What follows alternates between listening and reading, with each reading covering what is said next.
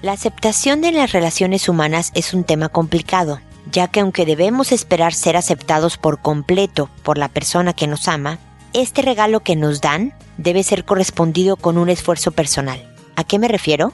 Escucha este episodio. Esto es Pregúntale a Mónica.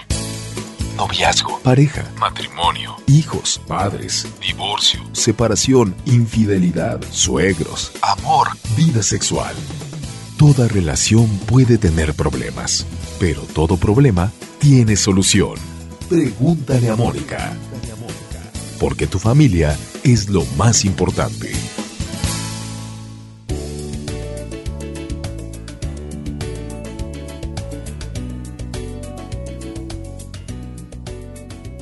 Bienvenidos amigos una vez más a Pregúntale a Mónica. Soy Mónica Bulnes de Lara, como siempre, feliz de encontrarme en este espacio con ustedes, contándoles, porque hace mucho que no les digo de mis libros. Tengo dos libros y uno ya casi terminado. El primero habla sobre, se llama No más víctimas. Es de Editorial Planeta y hablo de cómo fortalecer el carácter de los hijos para prevenir el abuso. Hablo sobre abuso sexual y bullying, por supuesto, pero sobre todo me enfoco en mi, mi propuesta de estrategia educativa de tal forma que eduques a un niño de carácter fuerte, pero no carácter fuerte que sea grosero y contestón e irrespetuoso, no. Un niño de carácter fuerte es un niño respetuoso, colaborador, que se sabe defender que defiende también a los que ven problemas, que se vuelve mm, no detectable para los depredadores, porque saben que con este mejor no me meto porque o va a acusar o no se va a dejar o lo que sea. Es esta formación que deja un niño preparado para la gente aprovechadora que existe en el mundo en todo sentido, desde los criminales hasta los comunes y corrientes. Y luego el otro se llama generación app,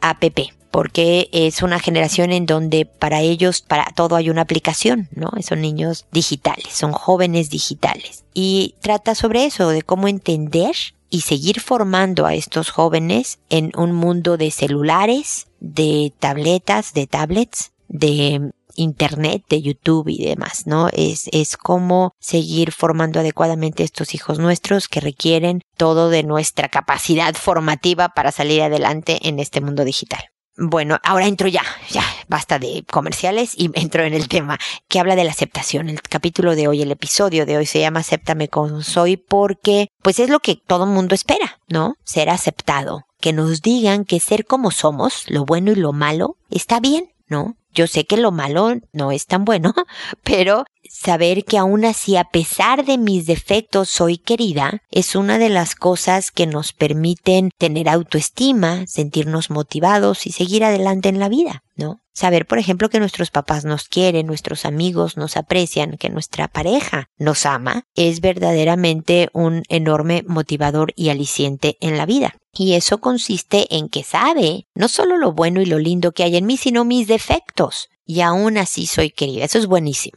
Pero también me encuentro muchas veces en mi consulta, en las consultas a través de la página, o sea, en mi consulta personal con mis pacientes, en la consulta de la página con conversaciones, que la gente dice, pues no, me tiene que aceptar si ya sabe que yo soy enojón, si él ya sabe que yo soy gritona, entonces que, o sea, no lo estoy engañando, él sabe que así soy y le voltean y pues sí, acéptame, ya sabes, y no se vale. Ahí sí no se vale. Por más que yo acepte que eres una persona impaciente, no tengo por qué aceptar un trato indigno, un trato irrespetuoso primero. Y número dos, dentro de todo el amor que yo te doy, lo mínimo que espero es que hagas un trabajo personal para ir frenando, manejando mejor tus defectos. Una de las grandes ventajas de estar en pareja, de estar en familia, de estar con amigos y demás, es que los otros nos obligan a ser mejores personas. Yo no puedo ir por la vida haciendo lo que se me pega la gana sin consideración del otro porque además de que me puedo meter en problemas con la ley, me voy a quedar muy sola. Nadie va a querer a alguien que pase por encima de los demás sin consideración. Entonces, a pesar de que estoy enojada, pues tengo que ser educada en un momento dado y eso me hace crecer. Eso me mejora como persona. El haber controlado mi enojo, sacarlo a lo mejor de una manera mucho más positiva y constructiva y bla, bla, bla. Por lo tanto, el otro no tiene por qué soportar mis defectos por más que los conozca y por más que sepa que así soy. La introducción del episodio de hoy es una invitación verdaderamente a, por supuesto, buscarte gente que te acepte como eres, pero al mismo tiempo a que no ceses en el ejercicio de ser el dueño, el señor de tus defectos, que los controles y manejes y, y, administres de tal manera que le des al otro lo mejor de ti. De esa manera tú serás mejor persona y verdaderamente podrás construirte un destino feliz, que es básicamente el objetivo de todos. Bueno, y con esto me despido. Solo la introducción, no las consultas. Ahora voy a responder a sus consultas que como saben respondo por orden de llegada. Les cambio el nombre a todos para conservar el anonimato y lo demás del caso es totalmente verídico. Y el día de hoy empiezo por Laila, que me dice, hola Mónica, estoy angustiada, espero me pueda ayudar orientándome qué hacer. Tengo un hijo de 14 años, el año pasado lo descubrí en su habitación tocando a mi sobrino de 8. Mi sobrino llorando me dijo que fue mi hijo que le dijo que lo haga, que se metiera en la cama con él. No sé si llegó a haber penetración, pero mi esposo castigó a mi hijo por su conducta. Luego de este momento siempre hemos estado aconsejando a mi hijo que actúe correctamente, que esos no son juegos ni formas de comportarse con su primo. Pensé que todo había quedado en el olvido, pero hoy llegué justo cuando mi sobrino estaba bajándose el pantalón y mi hijo sentado en el suelo. Me llevó tremendo susto, ah no sé, llevó tremendo susto cuando me vieron y el pequeño no me quería contar, pero al final me dijo que mi hijo le dijo que se bajara el pantalón solo por cuatro segundos. Estoy asustada porque yo estoy a punto de tener un bebé y me pasan cosas terribles en la cabeza, porque no sé si sabré controlar esta situación. No sé si mi hijo siendo pequeño llegó a vivir alguna situación de estas, ya que su padre y yo viajamos y pasamos casi cinco años hasta que volvimos estar reunidos. Tenemos una hija que es casi cinco años mayor que él y ella siempre ha sido muy protectora con él desde pequeños y ella lo cuidaba. Yo he hablado con ella de la situación y sabe que le estoy pasando mal, pero no comprende por qué de la actitud de su hermano. Ella dice que ninguno de ellos recuerda haber vivido alguna situación delicada cuando estaban pequeños. A ver, mi querida Laila, yo creo que es claro que tu hijo tiene un problema, no sé cómo lo manejaron con el sobrino. El sobrino ha sido víctima de abuso sexual y es importante avisarle a los papás de este pequeño para que este pequeño tenga el apoyo psicoterapéutico necesario para manejar lo que vivió. Es algo muy traumático, es algo que se va a llevar por el resto de su vida y que es importante que lo coloque en el lugar adecuado para poderse hacer una buena vida de la que hablaba yo al principio, Laila. Entonces, por favor, atiendan al sobrino, que el sobrino no vuelva a tu casa. El sobrino no puede estar solo jamás con su primo su primo, tu hijo, y lo siento mucho, mi,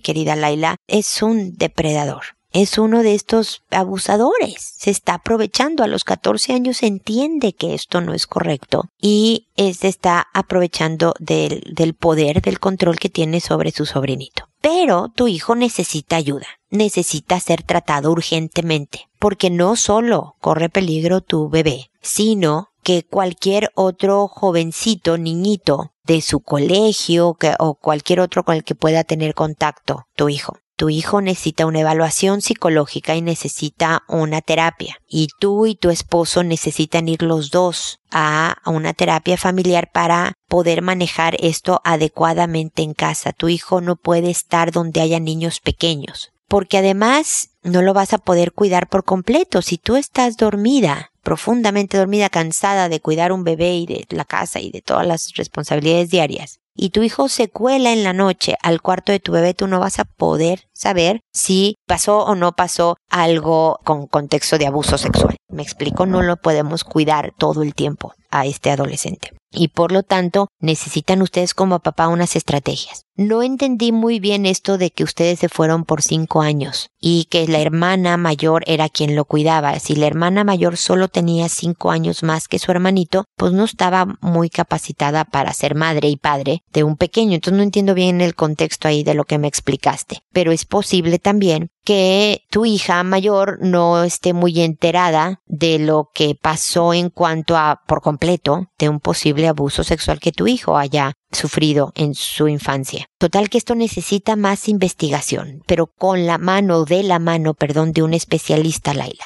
por favor localicen a un psicólogo especialista en tratar casos de abuso sexual que los oriente y les digan cómo manejar la situación en casa con el sobrino, con tu hija la mayor y por supuesto para que tu hijo sea evaluado y entre a una a un tratamiento psicoterapéutico. Porque el decir, ah, bueno, ya pasó, ya lo regañamos, ya no va a volver a ocurrir, es tapar el sol con un dedo es voltear la cara. Aquí es algo que va más allá de que se comió una galleta antes de cenar. Es algo que habla como lo explico, de un cableado específico en el cerebro, de que de alguna manera se conectaron ciertas neuronas de su cerebro de tal forma que un regaño y un no lo vuelvas a hacer no va a funcionarle a tu hijo. Y por lo tanto requiere de todo una llegada, no una estrategia, sino una llegada médica importante para el bien de tu hijo y de toda la familia. Laila, lo lamento ser portadora de estas malas noticias, pero espero que veas también esperanzador mi comentario al decirte que con acción, con tratamiento y no ocultando, sino siendo transparentes por doloroso y difícil que sea, va a ser lo mejor para tus hijos todos, para tu relación de pareja, para tu vida familiar, para tu vida personal. Entonces, a veces hay que llevarse un trago amargo para que la cosa empiece a funcionar mejor. Entonces, ánimo, fuerza, sigamos en contacto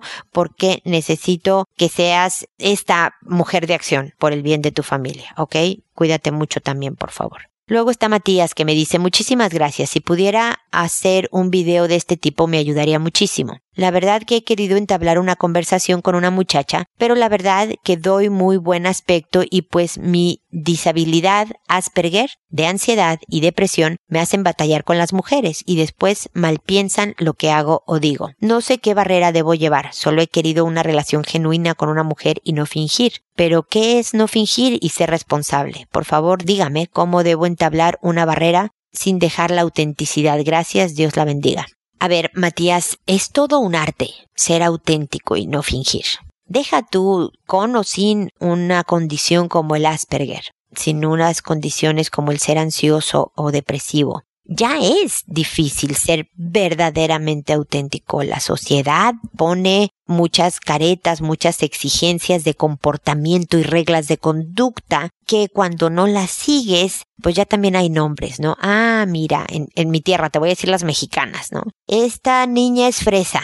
Fresa quería, o que por lo menos cuando yo vivía allá, hace 10 años que no vivo en México, pero, pero Fresa era una niña rica y como muy ingenua y como consentida y malcriada, ¿no?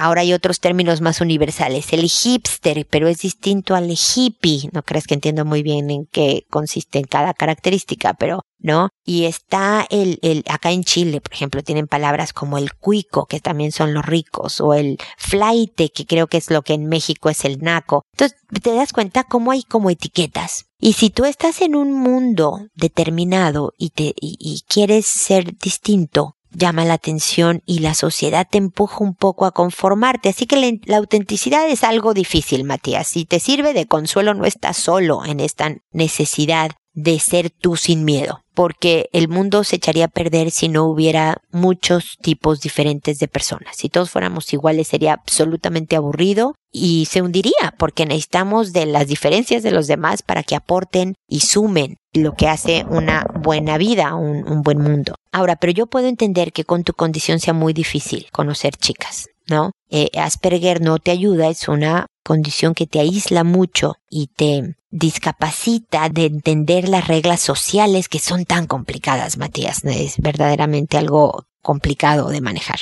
¿Qué se me ocurre para, para ayudarte? No sé si vas a algún tipo de terapia, de ejercicios de en grupo. Luego, y una de las grandes fortunas de este siglo XXI en donde se conocen muchas condiciones y hay redes sociales y, y se habla de muchos temas abiertamente, hay grupos de gentes con las mismas características, ¿no? El otro día me contaron de un grupo de solteros judíos ortodoxos, solteros y solteras, ¿no? Judíos ortodoxos de tal manera de facilitar un poco el conocer gente con ciertas características que a ti te interese conocer.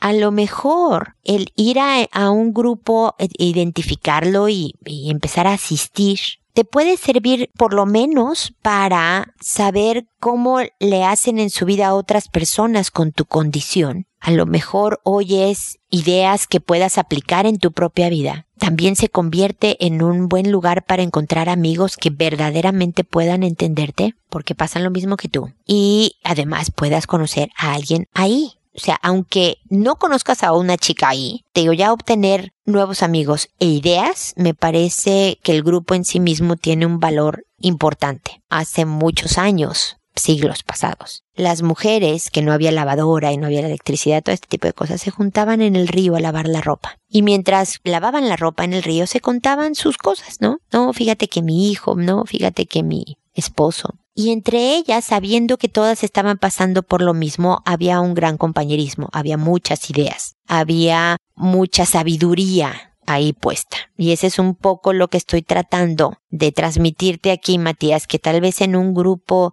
de iguales, que créeme que no van a ser tan iguales porque dentro del Asperger, tú lo sabes, también hay todo un abanico de rangos, de posibilidades de la condición, de intensidad o levedad de la condición. Tú puedas encontrar una fuente de sabiduría, una fuente de información, de compañerismo, de compañía y de amor tal vez, tal vez no, ¿no? Pero espero que te sirva esta idea se me ocurre como la primera. Cuéntame qué opinas, vuélveme a escribir. Cuéntame después si, si te parece una buena idea, si estás buscando, si lo encontraste, y cuéntame cómo vas, Matías, ¿ok? No te desprendas y sigamos en contacto, por favor.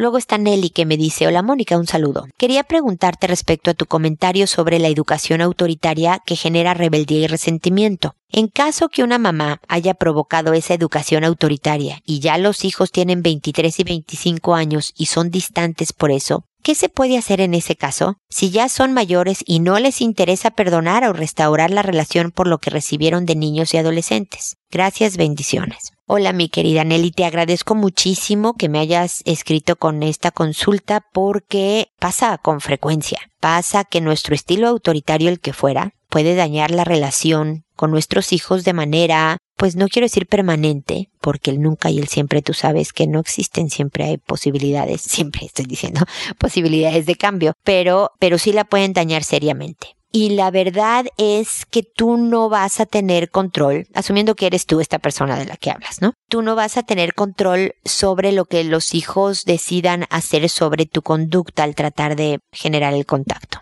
¿no? Es decir, puede que el de 25 nunca te perdone, pero el de 23 vuelva. Puede ser que los dos nunca te perdonen y regresen, o puede ser que los dos te perdonen. O sea, todo puede suceder. Pero yo creo que es importante que hagamos lo que en conciencia sabemos que es lo correcto, independientemente de que recibamos o no una recompensa al respecto, ¿ok? O que obtengamos lo que deseemos por lo menos sabremos que hicimos lo correcto y esa paz interior da tranquilidad y te ayuda a llevar una vida un poquito más feliz a pesar de que tus hijos no estén tan cercanos. Em, yo no sé si ya lo has hecho. Obviamente, lo primero que si yo estoy consciente de que me equivoqué seriamente en algo con mis hijos, me siente en cualquier minuto de la vida, si tengan 7, 14, 25 o 42, me siente y me disculpe pero me disculpe de lo específico, porque de alguna manera si ahora tus hijos son buenas personas y pueden estar cargando para siempre el daño que una educación sumamente autoritaria les pudo hacer, pero al mismo tiempo están, son gente de bien, son buenas personas y por lo tanto también dentro de todo el error que pudo haber sido la estrategia educativa, algo bueno le pudiste también entregado, por lo menos tu amor incondicional o la convicción de que lo que hacías era por su bien, pero te equivocaste y por lo tanto hay que decirlo. La verdad es que una de las cosas que acercan una relación entre padres e hijos es el reconocimiento de las fallas, de las faltas y decirle, sabes que en su momento creí que estaba haciendo lo correcto, pero efectivamente hice muchas cosas mal y el principal resultado que lamento es que ustedes y yo no seamos cercanos. De lo que sí me siento orgulloso es de las personas, orgullosa, Nelly, es de las personas que son en este momento son unos hijos maravillosos como personas y demás, pero lo que yo más añoro es nuestra relación. Así que quiero que sepan que les voy a escribir un correo, les voy a mandar un mensaje, les puedo invitar a comer a la casa cuando quieran, ponemos una fecha en algún momento determinado, para ver quién quisiera acercar nuestra relación. Yo no sé si solo se refirió a una educación autoritaria o si de verdad Nelly hubo maltratos mucho más severos y si es así, la reparación del daño es lo más importante. Y por lo mismo decirles eso. ¿Sabes qué? Más de que yo te dé regalitos o te escriba notas lindas, lo que quiero primero es tratar de reparar un daño que es muy difícil de arreglar puesto que esto ocurrió cuando ustedes eran pequeños y ya la formación está hecha. Pero de alguna manera quisieran que supieran que reconozco mi falta y quiero saber que soy una mejor mamá ahora de jóvenes adultos que lo que fui de niños pequeños y, quisiera reparar el daño. Entonces, si me pueden indicar alguna manera en la que ustedes sentirían que mis disculpas están al nivel de lo que ustedes esperaban, se los voy a agradecer. Y a ver qué te dicen, Nelly. Toca base con ellos, que ellos sean la, la guía. Puede ser que nunca te digan mucho o que en algún caso no se acerquen por completo, pero también creo que tu tranquilidad mental, tu paz interior de saber que después en la vida, pero que aún así trataste de hacer lo mejor por tus hijos, es también un objetivo positivo que alcanzar. Ojalá esto, por supuesto, venga unado con el regreso de la relación con tus hijos. Ojalá sea así. Te deseo la mayor de las suertes. Cuéntanos, por favor, cuéntame. Voy a esperar tu correo definitivamente para que vea, me, me digas cómo, cómo van las cosas con tu familia. Ahora le toca a Octavia que nos dice, Mónica, buenas tardes. Quise escribirte porque no sé si preocuparme o simplemente pensar que es algo normal. Tengo una niña de 5 años y una sobrina próxima a cumplir 4. Mi mamita, que es la persona que las cuida cuando estamos en el trabajo, me acaba de contar que vio dos cosas que no supo manejar y por eso prefirió que lo resolviéramos mi hermana y yo. Nos contó que primero las vio besándose y que se asustaron cuando la abuelita la sorprendió, y después encontró a mi sobrina con los pantalones y a mi hija tocándole la vagina y dándole besos. Oh, por Dios, quedé fría. Pero antes de reaccionar quise preguntarle a algún especialista y buscar información en Internet. Gracias de antemano por tu respuesta y guía. Pues querida Octavia, como habrás notado, me tardé por razones de la etapa que últimamente he tenido entre unos asuntitos de salud, luego unas vacaciones y luego unos temas técnicos para la publicación de episodios. Es hasta ahora que puedo responderte. Sé que llego un poco tarde, pero espero que de todas maneras mis comentarios te sean útiles para establecer un criterio y a otros papás que vean en sus hijos de alrededor de 5 años conductas similares es la etapa típica de jugar al doctor y tener juegos que tienen que ver con genitales en una parte. Mucho es curiosidad propia de la edad, no es abuso cuando no hay una diferencia de edad importante, como es el caso de tu hija de 5 y, tu sobrina de 4, pero de alguna manera saben que lo que están haciendo no es apropiado porque se asustaron cuando los descubrió la abuelita, ¿no? Así como si las hubieras descubierto con el refrigerador abierto comiendo helado sin parar, hay que corregirlas es algo pues muy natural, se les antojó el helado, estaba la mano y demás, pero no hay que castigar, no hay que enojarse, no hay que escandalizarse, ni mucho menos llevarlas a psicólogos o demás, ¿no? Es nada más decirles, mire, es una edad en que hay mucha curiosidad por el cuerpo, pero no es una edad apropiada para tener conductas en donde dan besos en la boca, eso lo hacen los adultos y en una pareja, en una pareja más formada. Como le falta mucho para la adolescencia y que tenga novio formal y todo eso, le puedes decir que es de grandes, obviamente, y que es de parejas ya establecidas, ¿no? No con la primita y no escondidas y demás. Los noviazgos es algo que se celebra con amor y entonces por eso ves a los en la calle a personas tomadas de la mano y, y contentas de estar juntas y demás. Cuando lo hacen chiquitos, pues sí es es inapropiado porque no pueden tener novio, porque pues todavía, no sé, su mamá les, les hace cosas, van por ellos, o sea, están pequeñitos, son cosas de la edad. Y que cualquier duda del cuerpo que es contigo o, con la tía, incluso con la abuela, le pueden preguntar o pueden siempre decirle a la abuela que las dos tienen dudas y que las tres mujeres de su vida, la abuelita y las dos mamás, pueden sentarse y tener esta abierta conversación. Definitivamente decirle que esperas que no vuelva a suceder, que tu hija es la más grande y aunque sea idea de la pequeñita, que no es mucho más pequeña que tu propia hija, de todas maneras esperan que se diga que no, Los besos son lindos y se sienten bonito, pero no es momento. Puedes darle besos en la mejilla, un abrazo cariñoso como cuando me saludas a mí o a tu abuela o a tu tía. Eso sí, ese cariño sí. Besos en la boca es para grandes. No es momento de darse besos en la boca y mucho menos dar besos en partes íntimas. Hay que respetar las partes íntimas de otras personas y las tuyas propias. Así que con esa conversación en donde le aclaras no quiero que vuelva a suceder, pero también le dices podemos hablar de esto porque es bien natural, vas a obtener una cercanía en la relación en los temas de sexualidad y afectividad importante para seguir formando a tu hija. Espero que esto coincida con lo que hayas encontrado en Internet. Te garantizo que voy a contestar ahora un poco más a prisa porque ya no estoy enferma, ya no me estoy yendo de vacaciones, ya solucionamos las, las situaciones técnicas. Así que si quieres volvernos a preguntar, Octavia, feliz de responderte más rápido, ¿ok? Muchas gracias por tu paciencia. Después está Palmira que me dice, Mónica, te cuento un poquito mi situación. Soy mamá soltera. El papá de mi hijo vive en otra ciudad muy lejos. Estamos de orilla a orilla del país. Pero sin embargo, él es un buen papá porque está al tanto de su hijo. Más que nada de lo que necesita, porque en cuestión de escuela, cosas así, nunca fue muy bueno. Él y yo tenemos muy buena relación, yo lo quiero mucho y platicamos cuando se puede. Todo bien. Yo he tratado de inculcarle esto a mi hijo, siempre le digo que él es su papá, aunque esté lejos de él.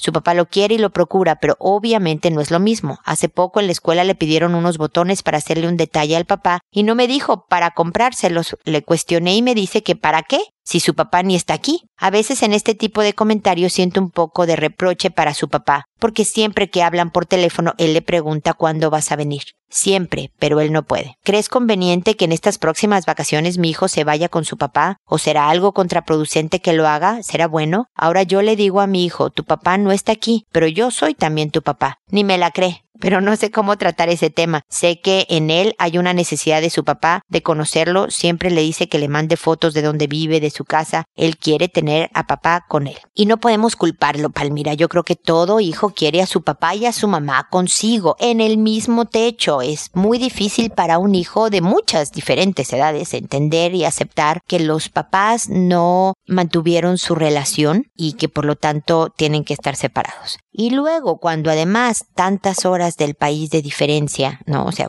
tantas horas de distancia tienen dentro del país para poderse ver, pues es muchísimo más complicado. No podemos culpar a tu hijo por estar resentido, pero el resentimiento no le hace bien de todas maneras. Y entonces imagínate, para poder estar con su papá unos días, tiene que estar sin su mamá, tiene que escoger. La ventaja es que puede ser por etapas medidas. ¿no? A lo mejor no todas las vacaciones, pero si nunca lo ha hecho de pasar una temporada con su papá, y el papá es buen elemento, es una buena persona, es un buen hombre que lo va a cuidar y lo va a atender y, y, y le va a enseñar cosas positivas, definitivamente promover que se vaya de vacaciones con él es muy sano. Nada más que a lo mejor si es la primera vez, pues que sean menos días que todas las vacaciones, ¿no? O saber que se va con la posibilidad de que en cualquier momento puede volver si a los cinco días dice no, ya extraño mucho a mi mamá, me quiero ir a mi casa, darle oportunidad de que regrese a su casa para que vaya poco a poco practicando esto de vivir con uno o con otro en temporadas un poco más largas cuando haya más días del padre o cualquier otra actividad en donde se van a hacer dibujos, trabajitos, manualidades para su papá, que las haga de todas maneras y que las guarde. Yo creo que la relación con su papá va a ser significativa en su vida pero también es bueno validarle al hijo, es lógico que te moleste, es lógico estar enojado.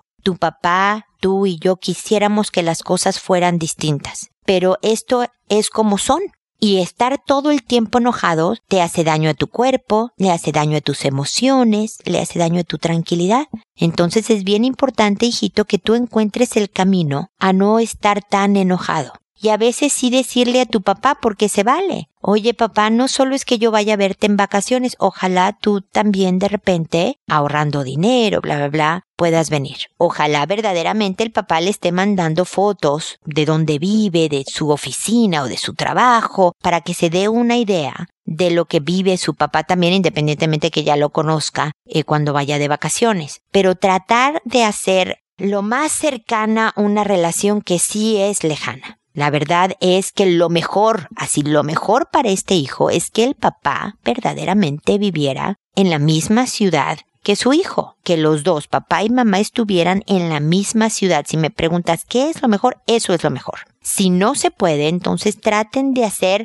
lo segundo mejor, ¿no? Y por lo tanto, como tú dices, hablar bien de él, procurar que convivan, mantener todo este tipo de contactos, pero también validar el sentimiento de tu hijo, sin echar tierra de que sí, qué horror, qué espanto, qué pesadilla tu vida, sino más bien decir, lo sé, es lógico estar molesto, es lógico sentirte triste y frustrado y ver que si hay un día del padre van los papás de otros niños, ojalá sus abuelos varones puedan ir el día del padre en representación del papá, me explicó un poco para ayudarle al pequeñín Palmira a no sentirse tan distinto de los otros niños. Estoy segura de que no es el único niño de donde sus papás están separados. Tal vez sí pudiera ser el único en donde el papá vive tan lejos, pero aún así poderle dar una salida de participación en eventos escolares sobre todo, ¿ok? Así que bueno, espero que todo esto te haya servido, Palmira, y seguimos en contacto. Después Rafaela me dice, buenos días, no sé qué hacer. Ayer en la noche encontré a mi hijita y mi sobrino que vino de visita en el cuarto de mi hija. Él estaba encima de mi hija y con el pantalón y la truza abajo. Mi hija me dijo, mami, él me metió su pene. Y los dos tienen cinco años. No sé cómo actuar. Ayer hablé con mi hija y sé que estuvo mal, pero le di con el control remoto dos veces. Ayúdeme. ¿Qué puede estar pasando con mi hija? Ella es una buena niña, la mejor alumna de su salón. No tengo quejas sobre ella. Anteriormente en su colegio un niño le quiso dar un beso y ella le dijo, no, porque somos niños y los niños no se besan, pero no sé qué pasó. Ayúdeme, por favor.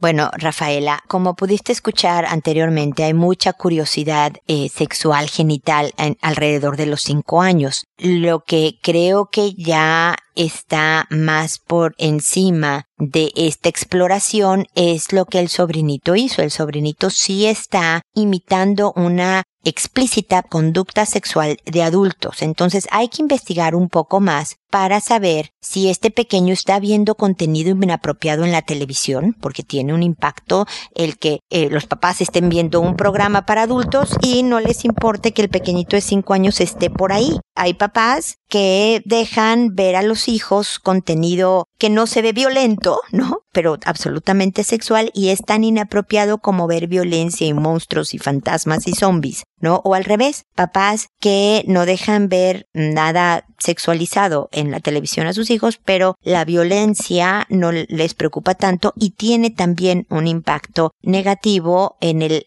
desarrollo evolutivo de pequeños de, de, estas edades, ¿no? De cinco añitos y demás, tan pequeñinos. Entonces, definitivamente sí hay que investigar qué pasa con el sobrino. Hay que hablar con los dos al mismo tiempo, papás presentes, con todo cariño, con la misma calma que yo decía antes, Rafaela, este de decir esto es inapropiado. Esto no se debe de hacer. Es bueno que, sobre todo para evitar una infección urinaria o de cualquier tipo, el llevar a tu pequeña al pediatra, hacerle una, una revisión, incluso le puedes contar lo que sucedió, que ya se tomaron manos en el asunto, pero que por favor verifique que no haya habido un desgarro, una lastimadura, una infección, etcétera. Nada más que chequen que de salud eh, física está bien la pequeñita. Y lo demás, Rafaela, es sonar firme en cuanto a decir esto no se debe de volver a repetir, mi amor. Esto es de, de personas que son pareja, que están casados, que viven juntos, que son adultos. Esto no lo hace, tienes que cuidar tu cuerpo, tienes que cuidar el de la otra persona, tienes que respetar tu cuerpo y el de los demás.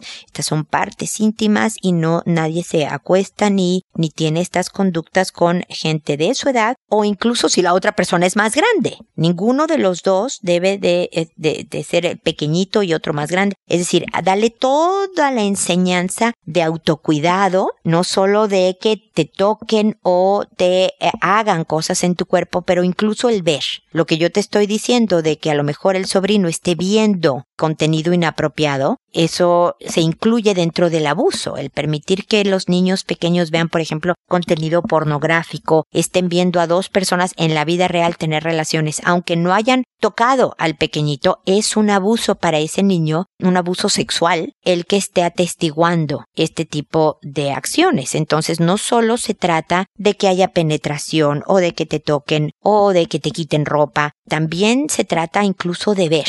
Esto es hacer cualquier tema inapropiado para la etapa y condición de un niñito en el tema sexual, lo que se considera como abuso sexual. Entonces tu hija necesita no solo toda esta clase de autocuidado, sino también el decirle y no quiero que vuelva a suceder. Tú tienes dudas, tú tienes preguntas y vienes a mí, mi amor, y con todo gusto. Así que si tu primo viene con nuevas ideas, tú le dices que no y me avisas. No te preocupes, no voy a castigar al primo, pero es importante que le ayudemos a saber que esto no se debe de hacer con niños pequeños, ¿no? Ni con otros amiguitos que aunque quieran hacerlo, ni con nadie. Y en esta cariñosa firmeza, Rafaela, tu hija debe de haberle transmitido esta idea. ¿No? Entonces, yo sé que uno se asusta tremendamente con este tipo de cosas, pero no necesariamente está en problemas graves, pero hay que evitar que esto vuelva a suceder con tu hija y además saber si tu sobrino está bien. Cuídense mucho, no tiene, sigue siendo esta niña buena que tú dices, nada tiene que ver el desempeño académico con un tipo de conductas, aún así niñas muy buenas para la escuela y niños, hay que educarlos moralmente, que es lo que estamos hablando el día de hoy, de lo correcto y lo incorrecto, a eso se refiere el moral. Por lo tanto, es una etapa que va a estar todo bien. Ok, Rafaela, ánimo y definitivamente seguimos en contacto. Gracias por haber escrito y espero amigos que nos volvamos a encontrar en un episodio más de Pregúntale a Mónica porque ya sabes, tu familia es lo más importante.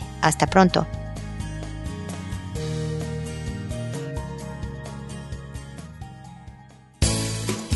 ¿Problemas en tus relaciones? No te preocupes, manda tu caso, juntos encontraremos la solución www.preguntaleamónica.com. Recuerda que tu familia es lo más importante.